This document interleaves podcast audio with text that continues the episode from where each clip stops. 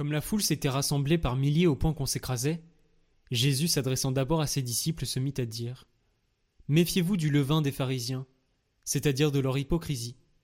Tout ce qui est couvert d'un voile sera dévoilé, tout ce qui est caché sera connu. Aussi, tout ce que vous aurez dit dans les ténèbres sera entendu en pleine lumière. Ce que vous aurez dit à l'oreille dans le fond de la maison sera proclamé sur les toits. Je vous le dis à vous, mes amis, ne craignez pas ceux qui tuent le corps, et après cela ne peuvent rien faire de plus.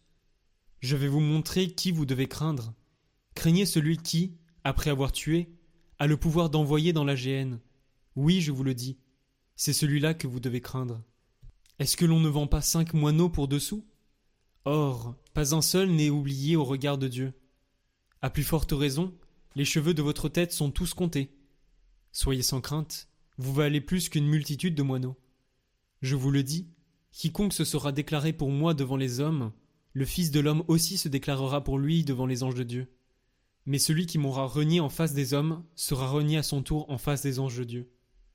Quiconque dira une parole contre le Fils de l'homme, cela lui sera pardonné, mais si quelqu'un blasphème contre l'Esprit Saint, cela ne lui sera pas pardonné.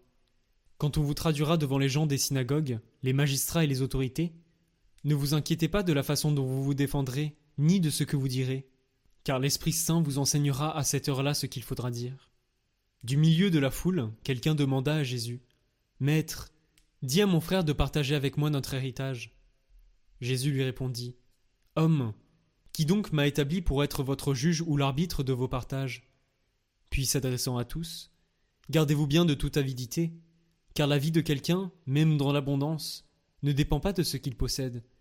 Et il leur dit cette parabole. Il y avait un homme riche dont le domaine avait bien rapporté. Il se demandait Que vais-je faire? Car je n'ai pas de place pour mettre ma récolte. Puis il se dit Voici ce que je vais faire. Je vais démolir mes greniers J'en construirai de plus grands et j'y mettrai tout mon blé et tous mes biens. Alors je me dirai à moi-même Te voilà donc avec de nombreux biens à ta disposition, pour de nombreuses années. Repose-toi, mange, bois, jouis de l'existence. Mais Dieu lui dit Tu es fou, cette nuit même, on va te redemander ta vie. Et ce que tu auras accumulé, qui l'aura? Voilà ce qui arrive à celui qui amasse pour lui-même, au lieu d'être riche en vue de Dieu. Puis il dit à ses disciples c'est pourquoi je vous dis, à propos de votre vie, ne vous souciez pas de ce que vous mangerez, ni à propos de votre corps, de quoi vous allez le vêtir. En effet, la vie vaut plus que la nourriture, et le corps plus que les vêtements. Observez les corbeaux. Ils ne font ni semaille ni moisson, ils n'ont ni réserve ni grenier, et Dieu les nourrit. Vous valez tellement plus que les oiseaux. D'ailleurs, qui d'entre vous, en se faisant du souci, peut ajouter une coudée à la longueur de sa vie? Si donc vous n'êtes pas capable de la moindre chose, pourquoi vous faire du souci pour le reste? Observez les lits. Comment poussent-ils? Ils ne filent pas, ils ne tissent pas. Or, je vous le dis, Salomon lui-même, dans toute sa gloire, n'était pas habillé comme l'un d'entre eux. Si Dieu revêt ainsi l'herbe qui aujourd'hui est dans le champ et demain sera jetée dans le feu, il fera tellement plus pour vous, hommes de peu de foi. Ne cherchez donc pas ce que vous allez manger et boire, ne soyez pas anxieux. Tout cela, les nations du monde le recherchent, mais votre Père sait que vous en avez besoin. Cherchez plutôt son royaume, et cela vous sera donné par surcroît.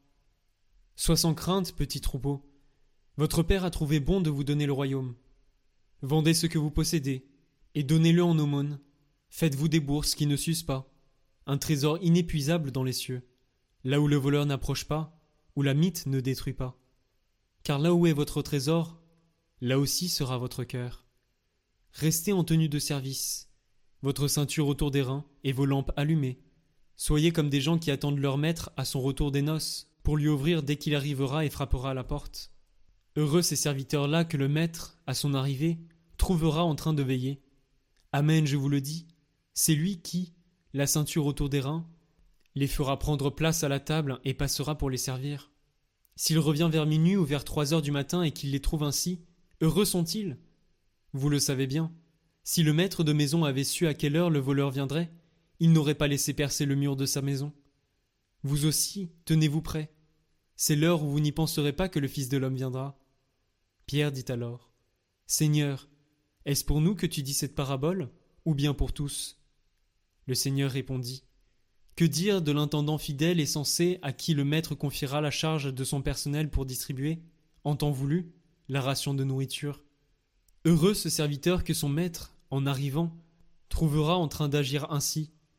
Vraiment, je vous le déclare, il l'établira sur tous ses biens.